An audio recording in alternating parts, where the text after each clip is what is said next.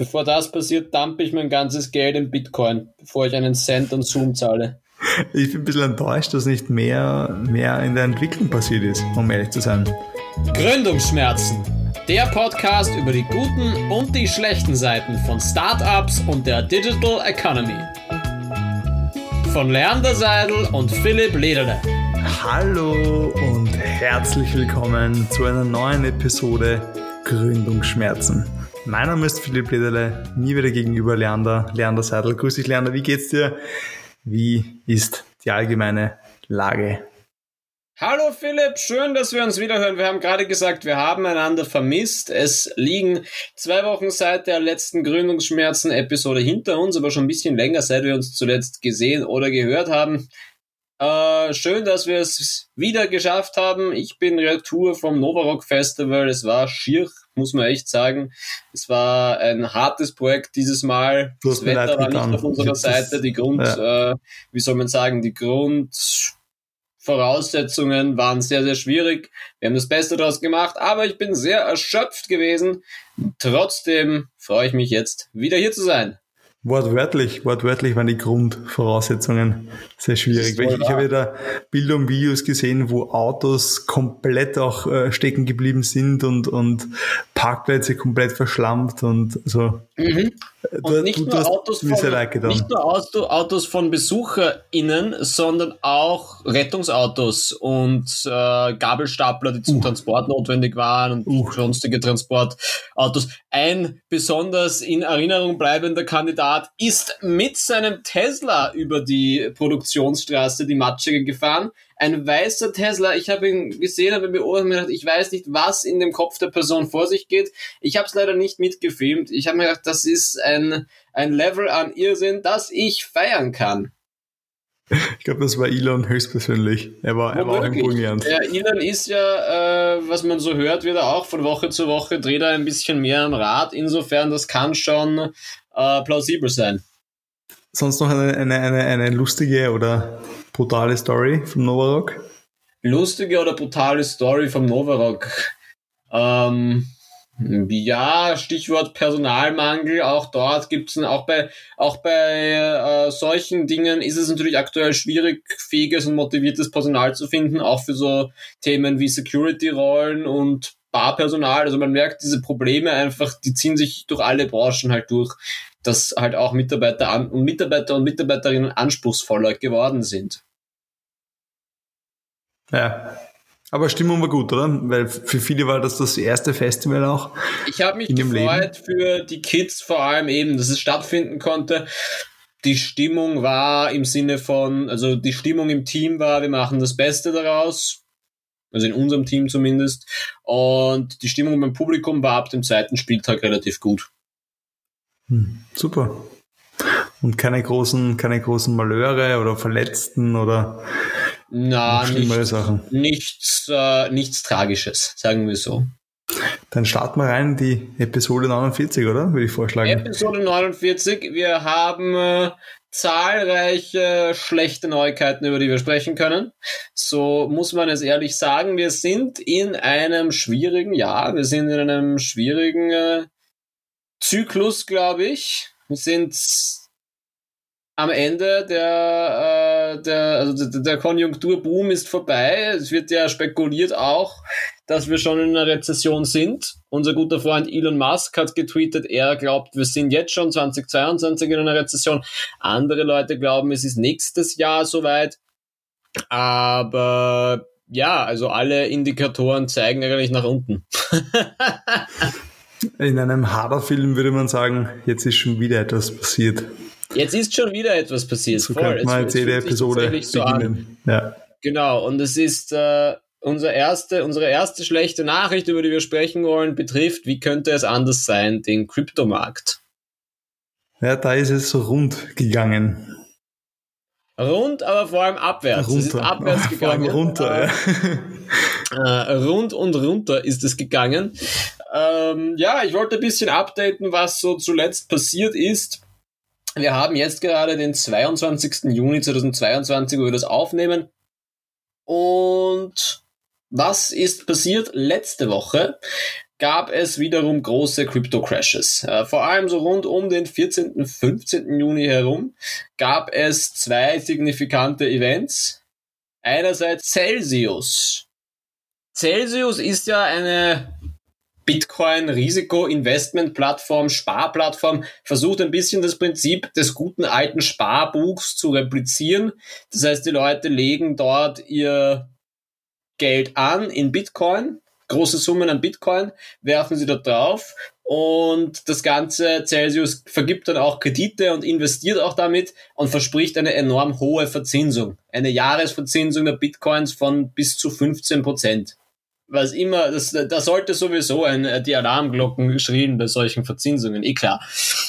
Sie haben sich den, sie haben den Slogan des Hodelns sehr stark. Sie haben ihre, ihre Hotline ist zum Beispiel 1-800-Hodel in den USA. Also sie, und sie nennen das auch Hodel Mode, wenn man nicht mehr abheben kann, dann sagen sie Hodel Mode has been activated. Und momentan ist auf allen Konten die Hodel Mode activated worden, weil niemand mehr abheben kann, weil Liquiditätsprobleme haben. Das Thema ist dadurch, dass die, die haben eine gewisse Größe, die sind jetzt natürlich keine von den größten äh, Krypto-Plattformen, aber groß genug, um genug Bitcoins zu haben, um potenziell den ganzen Markt runterreißen zu können. Gleichzeitig ist dann außerdem noch Zwei Tage später, letzte Woche, ist Free Arrows Capital auch auf den Grund gegangen. Free Arrows Capital ist einer der größten Crypto Hedge Funds. Das heißt, die investieren in neue Cryptocurrencies, die investieren in neue Crypto Startups etc., aber machen alle ihre Investments in Crypto Coins und machen auch, dienen auch als Broker für andere Fintech-Firmen. Das heißt, andere Exchanges haben auch Geld bei ihnen geparkt, so wie Banken ja auch beieinander Geld sozusagen parken, war das dort auch der Fall. Und die haben einfach jegliche Funds verloren. Da geht's um hm, hunderte Millionen, wenn nicht sogar Milliarden, äh, die da tatsächlich äh, einfach, einfach spekuliert wurden. Und diese Firma ist jetzt insolvent. Und diese zwei Nachrichten, das waren groß genug als Player, dass die wirklich den Bitcoin ordentlich den Preis nach unten, nach unten gebeutelt haben. Der war ja schon deutlich unter den 20.000 Dollar pro Bitcoin. Jetzt hat er sich um die 20.000 Dollar nach dem Wochenende wieder stabilisiert.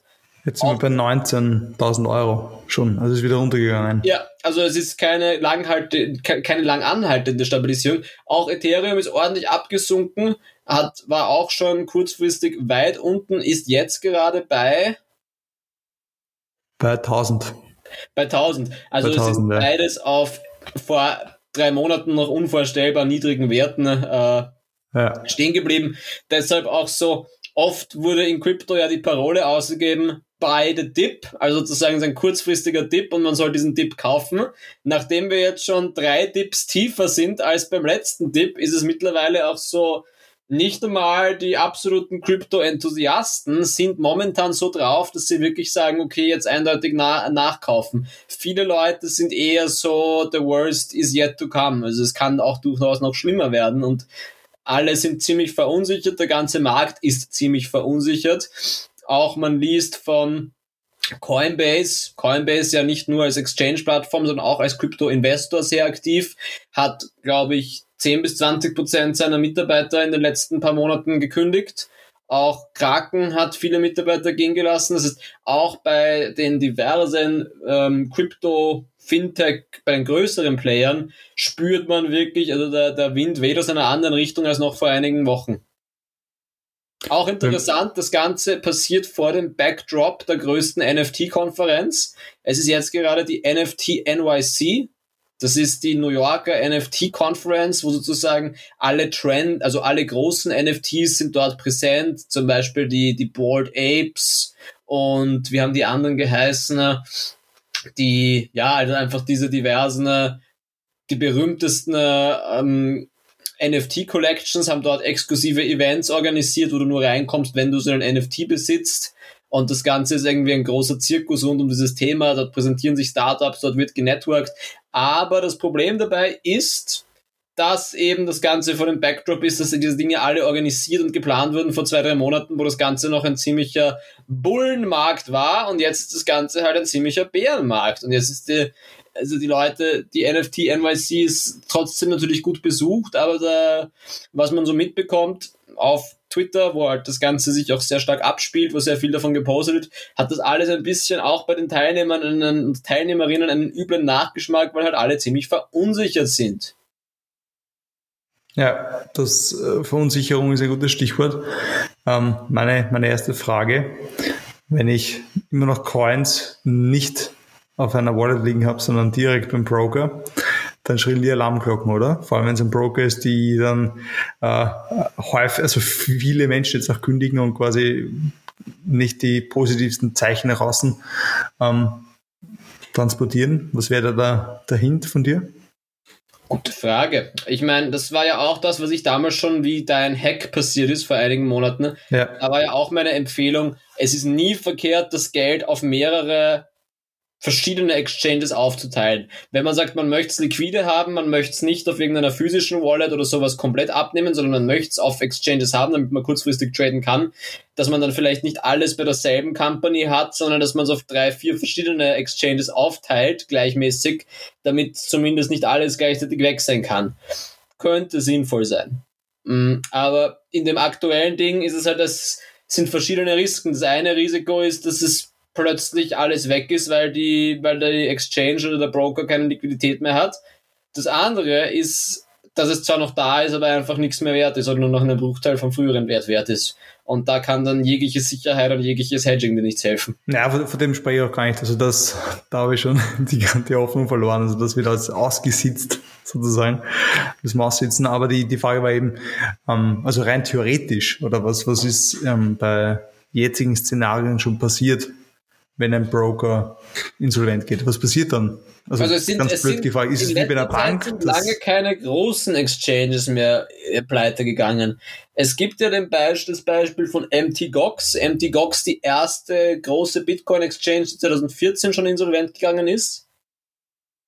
Das war eine wilde Geschichte, weil da war, da waren halt sehr viele Early Adopter drauf und da ist dann aber, das sind einige Jahre später dann noch Bitcoins aufgetaucht, weil die sind angeblich insolvent gegangen durch irgendwelche Hacks, wo ihnen Geld gestohlen wurde. Und dann sind Bitcoins wieder aufgetaucht und plötzlich konnten die aber viele von ihren Gläubigern zufriedenstellen, weil die Bitcoins einfach im Wert so stark gewachsen sind. Weil natürlich die Bitcoin von 2014 und 2018 ganz andere Werte hatten. Das heißt, das war dann eine klassische Insolvenzabwicklung in Japan, die sich noch über Jahre hin, hingezogen hat, die sich vielleicht sogar weiterhin hinzieht. Ich habe das zuletzt 2020 nachgeschaut. Also das ist das eine. Äh, es kommt extrem natürlich darauf an, dann auch, wo die Firma gebased ist, weil äh, ich möchte hier keine ich möchte jetzt hier keine Lanze für Bitpanda äh, brechen, aber ich gehe schon davon aus, dass Firmen, die in Österreich und in der EU lizenziert sind, im Falle einer Insolvenz wahrscheinlich greifbarer sind als Firmen, die auf den Cayman Islands lizenziert sind. Also das kann natürlich schon auch eine Rolle spielen. Andererseits, gut, Wirecard war auch in Österreich und Deutschland gemeldet und die Founder haben es trotzdem. Insofern, äh, alles schwer zu sagen. Ähm, ich glaube, man muss hoffen, dass es nicht so weit kommt wenn die erste größere Exchange insolvenz geht oder wenn der nächste Stablecoin plötzlich nicht mehr stable ist, dann wird es die ganze Branche sowieso in den Abgrund reißen. Also das gibt, das ist auch noch eine Thematik, die man sich bewusst machen kann. Kennst du Tether? Nein. Tether? Ja, ja, ja, Tether. Also der, der USDT, der, äh, der Tether, ja. der Tether, mhm. der ist ein, äh, ein Stablecoin, der ist noch größer als Terra Luna und ist sogar noch, ist eigentlich, glaube ich, der größte. Es gibt dann die, andere große Stablecoin, ist der USDC, die US-Dollar-Coin. Das sind ja solche Coins, die einfach genutzt werden, um schnell Exchanges zu machen und die immer mit einem, ein, ein Täter ist einen Euro oder einen Dollar wert in dem Fall. Und das Ganze ist angeblich gebackt. Das heißt, die halten so viele Wertpapiere und so weiter, dass wirklich für jede Tätercoin, die sie ausgeben, haben sie auch einen Dollar in der Rückhand sozusagen. Die Inhaber der Täter. Die, die Inhaber des Coins, weil du sagst die. Die Ausgeber des Coins. Die Ausgeber, okay. Die Leute, die den Coin printen, ne, sozusagen, sie nehmen dir einen Dollar ab und sie halten den Dollar in der Hinterhand, damit sie diesen, den Wert dieser Coin immer stabil, deshalb Stablecoin. Das soll halt so funktionieren. Und bei denen wird aber seit Jahren spekuliert, dass sie eigentlich nicht 100% der, was sie eigentlich versprechen, dass sie 100% der ausgegebenen Täter in Dollar in der Rückhand haben, um diese Liquidität weil in der Theorie, wenn es einen Bankrun gäbe, wenn alle Leute ihre Täter-Coins eintauschen, dann müssten sie garantieren, dass sie jeden einzelnen Dollar wieder ausgeben können. Und um das zu machen, dürfen sie eigentlich nur ganz wenige bestimmte Dinge halten, nämlich hauptsächlich Dollaranleihen und halt echte Dollar. Und angeblich, da gibt's halt immer wieder Gerüchte, dass sie das in Wirklichkeit nicht tun, sondern dass sie in Wirklichkeit in spekulative Wertpapiere Dinge gesteckt haben oder einfach weniger liquid sind. Diese Gerüchte kommen alle paar Monate auf und wenn das aber der Fall ist und wenn dieser ein Dollar ist ein, ein US-Dollar ist einen USDT wert, wenn sich das irgendwann nicht mehr so ist, dann ist das die, das ist die liquideste Stablecoin. Das heißt, wenn diese Coin crasht, dann wird es den restlichen Markt auch ordentlich durchschütteln. Ja, vielen Dank für die Erklärung. War ja auch der Grund für Luna, oder? Für den Luna Crash. Ja, ja, also der, der Luna Crash war, das ist eine andere Art von Stablecoin, das ist eine sogenannte Algorithmic Stablecoin, weil der, der Täter zum Beispiel ist eben so ein Thema von wirklich, das ist eine backed Stablecoin, heißt, sie wird dadurch gebackt, dass sie angeblich den Dollar in bei sich auf der Bank liegen haben. Bei Luna war das nicht der Fall, sondern das war eine algorithmische Stablecoin, wo sich das Ganze durch den Algorithmus stabilisieren sollte auf ein Terra Luna ist ein US-Dollar wert. Das war wie das genau funktioniert, ich bin nicht stark mit Algorithmen, ich weiß es auch nicht genau, aber das war ein anderes Konzept. Aber bei beiden, also in beiden Fällen ist es so, wenn dieser ein Dollar ist ein Stablecoin, wenn diese Gleichung plötzlich nicht mehr aufgeht, dann sind das sehr schlechte Neuigkeiten. Ja, klingt nach Bubble, Bubble platzen sozusagen. Weil mhm. ab diesem Zeitpunkt dann die komplette Glaubwürdigkeit verloren geht und danach hast du eben Panik und dann geht schnell dass das Kartenhaus zusammenfliegt. Sehr richtig. Was ist jetzt, wenn ich ein Startup bin mit genau dem Fokus auf eben, eben äh, ich habe eine Börse oder ich baue eine NFT-Plattform oder dergleichen. Wie sollte ich mich da jetzt verhalten? Also eine extrem gute Raum, Frage. In den Raum eine extrem gefragt. gute Frage. Und ich, ich weiß nicht genau, ob es eine einfache Antwort gibt. Ich meine, ich glaube, alle Firmen, die kürzlich noch in dem, in dem euphorischen Markt geraced haben, können sich froh, können froh sein, dass sie, ich meine, erst wenn du, wenn du vor ein paar Monaten 20 Millionen Dollar geraced hast, dann hast du einen Runway trotzdem. Und dann musst du jetzt halt überlegen, ob du spekulierst, dass am Ende des Runways der Markt sich erholt hat oder ob du den Runway nutzt, um einen Pivot zu machen. Ja, aber Pivot glaub, wohin? Sind, hm? Pivot wohin? Das sind ja dann auch das die. kommt darauf an, was du bist. Das kommt darauf an, wie, wie sehr du im Trading-Bereich bist. Es gibt ja auch Use Cases von der Blockchain, die wirklich relativ Blockchain-fokussiert sind, wo es eigentlich wenig um wirklich Coins und Coin-Werte geht, sondern wo es um irgendwelche Blockchain-Use Cases gibt, um irgendwas zu dokumentieren oder sowas, wo man sagen kann, okay, selbst wenn Krypto nichts mehr wert ist, die Blockchain-Technologie wird es trotzdem B2B-mäßig gebraucht werden oder B2C-mäßig gebraucht sein. Oder auch so NF, diese ganzen NFT-Games, wo sie sagen, es ist nicht nur ein NFT, den Leute spekulativ teuer kaufen, sondern es ist auch ein Game, das dahinter steht, das gerade entwickelt wird. Bei solchen Dingen könnte man sich vorstellen, okay, da gibt's Hoffnung, weil da gibt's die Perspektive, selbst wenn alles schief geht, steht ein Produkt dahinter, das, das vom Hype-Cycle und vom Markt, also am Markt überleben kann on its own sozusagen, ohne dass der Hype-Cycle anhalten muss. Ja. Aber wenn, wenn du halt so sehr auf dem Hype bist, dass du halt wirklich komplett auf DeFi, also Decentralized Finance und diese ganzen Spekulations-Buzzwords, wenn du komplett darauf gesetzt hast, na dann viel Erfolg! Vor allem wird es natürlich auch schwierig, weil wir haben beim, in der letzten Episode gesprochen von einigen Startups, die die Möglichkeit haben, wenn sie gewissen Schrauben drehen, dass sie das ganze Modell as soon as possible profitabel stellen, dann hast du auch einen Hebel, dass du dann noch weitergehende Investoren sozusagen Finanzierungsrunden schaffst, oder du hättest zumindest die Chance dazu. Wenn du aber schon in so einem im Krypto, in einem Bear Market Zeitraum bist und keine Möglichkeit hast, ohne jetzt großartigen Pivot das Ganze profitabel zu machen, der Runway nicht mehr der längste ist, dann stehst du mit dem Rücken zur Wand.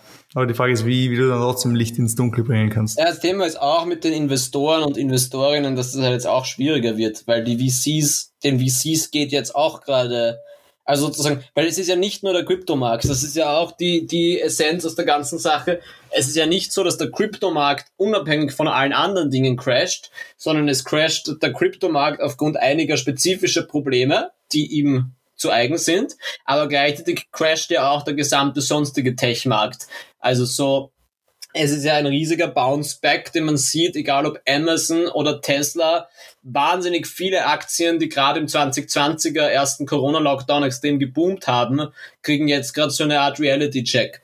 Und diese, die, de dementsprechend fließt ja auch jetzt viel weniger. Also das, auch das ist momentan nur anecdotal evidence, die ich von, von Twitter so nehme, aber auch, was man sonst so hört, es ist einfach weniger Risikokapital und weniger Venture Capital verfügbar als noch vor einiger Zeit. Und das, auch das werden wir alle spüren. Also, wir werden es alle dann spüren, wenn wir versuchen, für Startups Geld zu raisen. Wenn wir diese, wenn wir diesen Bereich ignorieren, dann ist es uns egal. Aber ja, nein, also das, ich glaube, das wird halt auf vielen Ebenen werden das schwierige Monate, Jahre. Ja, eben, aber durch, durch alle Schichten. Wir haben es bei der letzten Episode schon gesprochen. Natürlich wird es die, die super Early Stageler früher erwischen, mhm. die, die gerade noch am, am, am Prototyp arbeiten. Ja, vor allem denke auch noch drüber nach, dass jetzt gerade ja zur Inflationsbereinigung werden jetzt ja Leitzinsen äh, erhöht, erstmalig seit langem.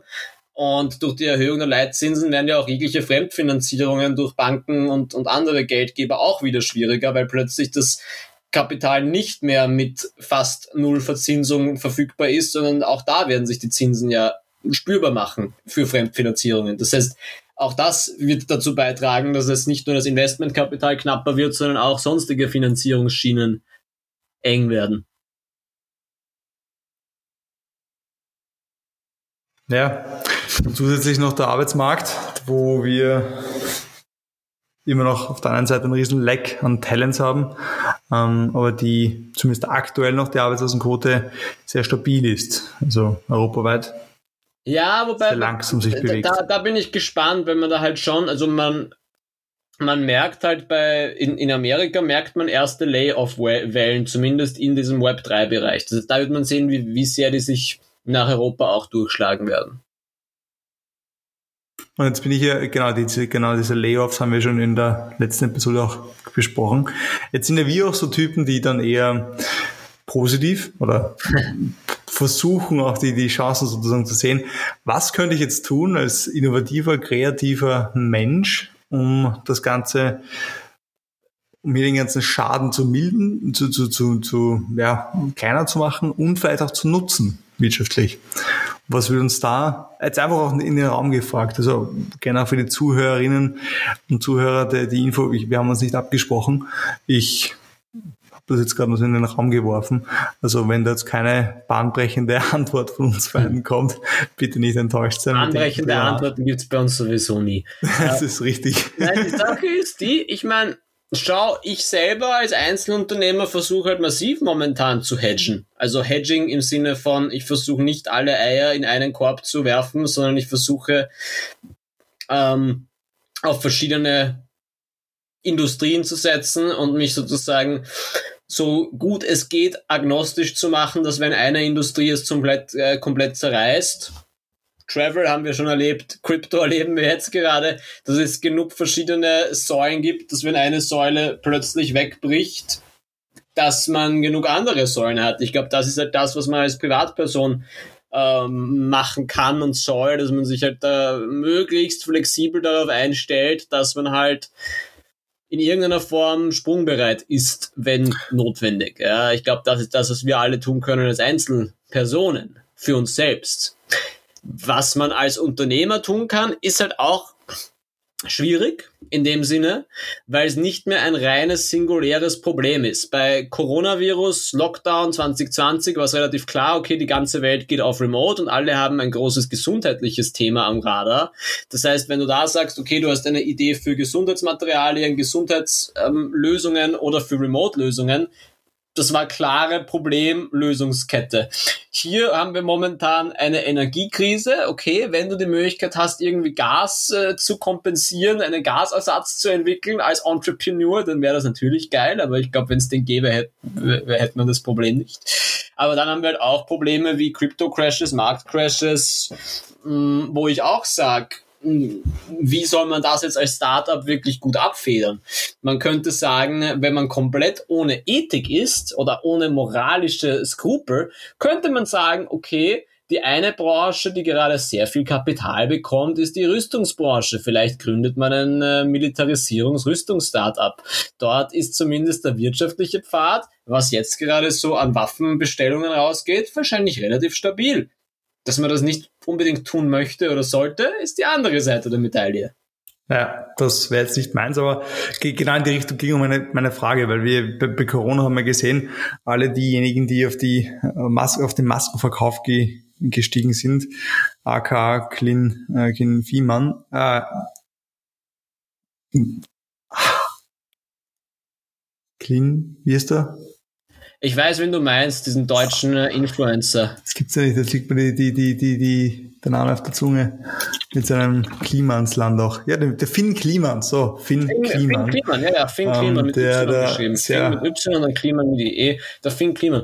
Ja, ja. Sehr früh aufgesprungen ist auf die Schiene, dann noch ein bisschen gelogen hat und dass das Ganze aufge, aufgeflogen ist, das Ganze. Ich glaube, dass es jetzt, dass jetzt die, die, die, der Schaufelverkäufer sozusagen in den Krisen, spricht man immer von demjenigen, der dann die Schaufel und Handschuhe verkauft, dann später am meisten Profit hat oder haben wird, werden sicher diejenigen sein, die jetzt sehr schnell ähm, massig an erneuerbare Energien zur Verfügung stellen können, eben sei es Hardware, sei es Software. Man sieht ja jetzt, die, die ganzen Wärmepumpenhersteller, das sind jetzt die, die die Schaufel verkaufen. Also so, so Aber das sind klingt, die, die leiden, also man, man hört das ja auch oft, dass die, die große, die, äh, die haben, also die können, die sind gar nicht so skalierfähig, blöderweise. Die haben halt das Problem, die, die sagen ja, sie haben Auftragsbücher gefüllt für das restliche Jahr und sie würden eh gern mehr liefern, aber es fehlen die Komponenten, die Lieferketten sind schon davor kaputt gewesen. Ihnen fehlen auch das Montagepersonal. Also so, das ist nämlich, glaub, das ist halt so mein Gefühl, dass eigentlich die Corona-Krise 2020 verhältnismäßig angenehm war, weil sie zweidimensional war. Es gab ein klares Problem oder zwei maximal und dadurch klare Lösungen. Hier haben wir halt wirklich mittlerweile gefühlt zehn Probleme aus verschiedensten Richtungen, die aufeinander prallen. Ja, also findet man keine, keinen Schaufelverkäufer. Mm. Höchstwahrscheinlich. Also, wie gesagt, wir haben zwei, wir haben zwei Industrien identifiziert. Entweder Waffenverkauf, Waffenherstellung oder ähm, alternativ Wärmepumpen. Das heißt, es ist, glaube ich, gut, wenn man so Mechatronik, Mechanik, wenn man entweder Drohnen bauen kann oder Gewehre oder Raketen oder Bomben oder Wärmetauscher oder Wärmepumpen. Ich glaube, das sind eh, das ist ein Skillset. Wenn man das hat, dann ist man äh, gut unterwegs. Ich glaube, das haben wir leider beide nicht. Ja, oder man ist, man kann solarbetriebene Panzer bauen, dann ist es eine Mischung Solarbetriebene Panzer, um uns vom Gas unabhängig zu machen. Das finde ich großartig. Das wird unser nächster Pitch. Damit gehen wir in die Höhle der Löwen. Wir distanzieren uns natürlich von jeglicher Kriminalität und also ich zumindest. Wir sind, nein, wir sind, wir sind absolut friedlich. Also bei, bei uns, bei Gründungsschmerzen werden keine Panzer hergestellt und auch keine Drohnen. Aber wie man jetzt ganz, ganz schnell generierte, durch künstliche Intelligenz generierte Bilder herstellen kann, um gleich bei diesen äh, Herstellen synonym bleiben, zu, zu, zu bleiben. Und da hat der Leander was gefunden. Ich habe das ausprobiert. Ich bin noch nicht ganz sicher, ob ich begeistert bin davon oder ob ich mich eher fürchten soll. Ich bin mir ich nicht ganz sicher. Ich habe uns zwei schöne Bilder da auch hingepoppt. Ja, großartig. Sollte man auf Instagram publishen. Das erste, das linke Bild ist Gründungsschmerzen und das rechte Bild ist Gründungsschmerzen Podcast. Das mhm. Ganze ist ziemlich interessant. Das Ganze ist die Dale E Mini und das ist eine, das ist wieder mal unsere Open AI. Wir haben ja Open AI schon vor ungefähr einem Jahr kennengelernt. Wir erinnern uns, Open AI haben wir damals kennengelernt im Kontext vom Project December. Das ist dieses GPT-3 dieses System gewesen, das diesen extrem lebensnahen Chatbot erstellt hat. Diese künstliche Intelligenz, wo dann über Project December ein Dude begonnen hat, mit seiner verstorbenen Freundin äh, Chats zu schreiben. Das war damals die OpenAI-Einsetzung und das ist ja von dieser OpenAI Foundation und die geben immer wieder neue Use Cases raus. Und vor einigen Wochen haben sie Dale E präsentiert. Dale E ist eine Kunst- und Bildergenerierung. Und es gibt die große Version von Dale E, die nicht für die Öffentlichkeit freigegeben ist. Die große Version von Dale E ist extrem mächtig. Die kann wirklich wunderschöne Designs erstellen. Das ist wirklich, wirklich schön. Da schicke ich dir, Philipp, gerade einen Link auf in unseren Chat hinein, dann kannst du dir das auch anschauen. Das ist sozusagen die erwachsene Version davon, von dieser AI. Hab sie Der gerade Link geschickt. kommt natürlich in die, in die Show Notes, dann kann sie ja. das auch. Also die, schau ansehen. mal hinein und da, da, wenn du diesen Instagram-Account anschaust, siehst du ihn? Ja. Dann sieht man, das ist echt, das sind beeindruckende, wunderschöne Bilder, die diese Dale E erstellen kann. Und alles, was du auf diesem Instagram-Account eigentlich siehst, sind AI-generated Visuals. Das schaut manches Mal fotorealistisch aus, manches Mal wie ein Ölbild. Und das ist alles aus textgeschriebenen Sätzen, einfach was diese AI umsetzt. Also wirklich, wirklich beeindruckend. Aber weil die OpenAI eben sehr konservativ ist, wen sie darauf zugreifen lässt, ist diese AI nicht öffentlich für Leute wie uns bedienbar, sondern nur für wenige Researcher. Und das hat dann dazu geführt, es gab dann sozusagen ein paar Developer, die haben sich eine Light-Version davon gebastelt. Das ist Dale E Mini. Und Dale E Mini hat deutlich weniger Kapazität und, und generiert dir neun verschiedene Bilder von einem Prompt. Und das sind die Bilder, die wir uns auch schon angeschaut haben. Die, das ist für jeden von uns zugänglich. Da kann man einfach in so etwas, äh, in so einen Textfeld etwas hineinschreiben und dann generiert es dir neun seltsame Bilder. Und Betonung merkt, auf seltsam. Ja, man merkt, dass sich diese Artificial Intelligence wirklich etwas denkt. Aber was sie sich denkt, ist manches Mal eher horrormäßig ein bisschen. Da werden schon mal zwei Bilder ineinander irgendwie verschwommen und irgendwie seltsame Gesichter und Podcast-Mikrofone schwirren herum. Also es ist ein bisschen stressig. Aber das ist sozusagen die Light-Version von dieser Technologie, die sich in letzter Zeit, also man, im Internet findet man immer wieder jetzt Screenshots, die genauso ausschauen, weil das viele Leute geshared haben, was so ihre Ergebnisse mit Dale E-Mini waren. Und ab jetzt brauche ich nie wieder Shutterstock-Bilder. Einfach genau. auf Daily gehen, rein, reinhämmern, was du brauchst. Einfach eins zu eins auf die Website, keine Gedanken machen, was da genau damit ja. gemeint ist. Let's go, der Hase. Und alle, das alle, wäre, alles, alle Stock-Anbieter. Das wäre mal eine lustige Marketingkampagne, dass man irgendwann eine, eine Werbe, Werbesujets nur von dieser AI generieren lässt und alle Visuals nur Computer, alle Texte auch nur Computer generiert. Wir challengen jetzt ein Startup, ein österreichisches oder auch internationales Startup. Wer wird der Erste sein und was zu nutzen? Wer, ja, Bitpanda wäre so ein Kandidat. Die hatten ja auch schon sehr, sehr wilde Kampagnen und Auftritte. Das ja. stimmt, aber da ich könnte mir vorstellen, dass sie nicht so AI-lastig sind. Vielleicht müsste es eher wirklich ein AI-centric Startup ja. sein.